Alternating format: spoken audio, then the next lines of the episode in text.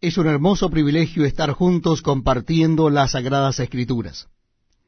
Les invito a que busquen en sus Biblias la carta del apóstol San Pablo a los Corintios, primera carta a los Corintios, capítulo 1. Repito la cita bíblica donde comenzaremos a leer es primera carta a los Corintios, capítulo primero, capítulo 1. Dice así la palabra de Dios. Pablo, llamado a ser apóstol de Jesucristo por la voluntad de Dios, y el hermano Sóstenes a la iglesia de Dios que está en Corinto, a los santificados en Cristo Jesús, llamados a ser santos, con todos los que en cualquier lugar invocan el nombre de nuestro Señor Jesucristo, Señor de ellos y nuestro Gracia y paz a vosotros de Dios nuestro Padre y del Señor Jesucristo. Gracias doy a mi Dios siempre por vosotros, por la gracia de Dios que os fue dada en Cristo Jesús, porque en todas las cosas fuisteis enriquecidos en Él, en toda palabra y en toda ciencia, así como el testimonio acerca de Cristo ha sido confirmado en vosotros de tal manera que nada os falta en ningún don, esperando la manifestación de nuestro Señor Jesucristo, el cual también os confirmará hasta el fin, para que seáis irreprensibles en el día de nuestro Señor Jesucristo. Fiel es Dios, por el cual fuisteis llamados a la comunión con su Hijo Jesucristo nuestro Señor.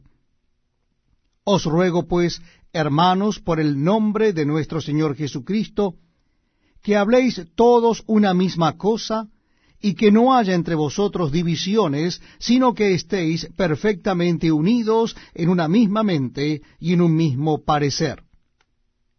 Porque he sido informado acerca de vosotros, hermanos míos, por los de Cloé, que hay entre vosotros contiendas. Quiero decir que cada uno de vosotros dice, yo soy de Pablo, y yo de Apolos, y yo de Cefas, y yo de Cristo. ¿Acaso está dividido Cristo? ¿Fue crucificado Pablo por vosotros, o fuisteis bautizados en el nombre de Pablo? Doy gracias a Dios de que a ninguno de vosotros he bautizado, sino a Crispo y a Gallo, para que ninguno diga que fuisteis bautizados en mi nombre. También bauticé a la familia de Estefanas.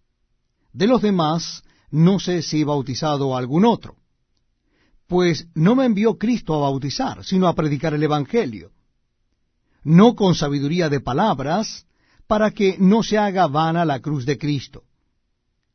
Porque la palabra de la cruz es locura a los que se pierden, pero a los que se salvan, esto es, a nosotros, es poder de Dios pues está escrito, destruiré la sabiduría de los sabios y desecharé el entendimiento de los entendidos.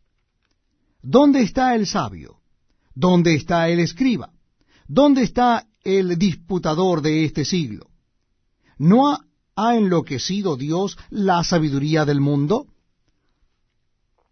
Pues ya que en la sabiduría de Dios el mundo no conoció a Dios mediante la sabiduría, agradó a Dios salvar a los creyentes por la locura de la predicación.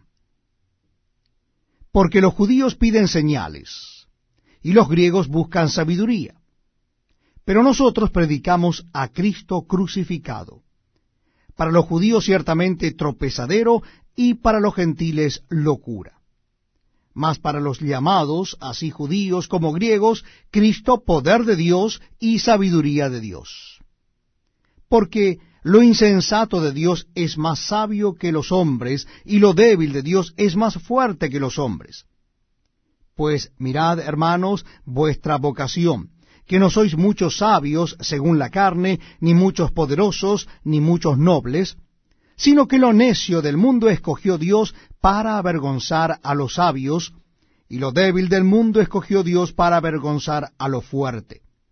Y lo vil del mundo, y lo menospreciado, escogió Dios, y lo que no es, para deshacer lo que es, a fin de que nadie se jacte en su presencia.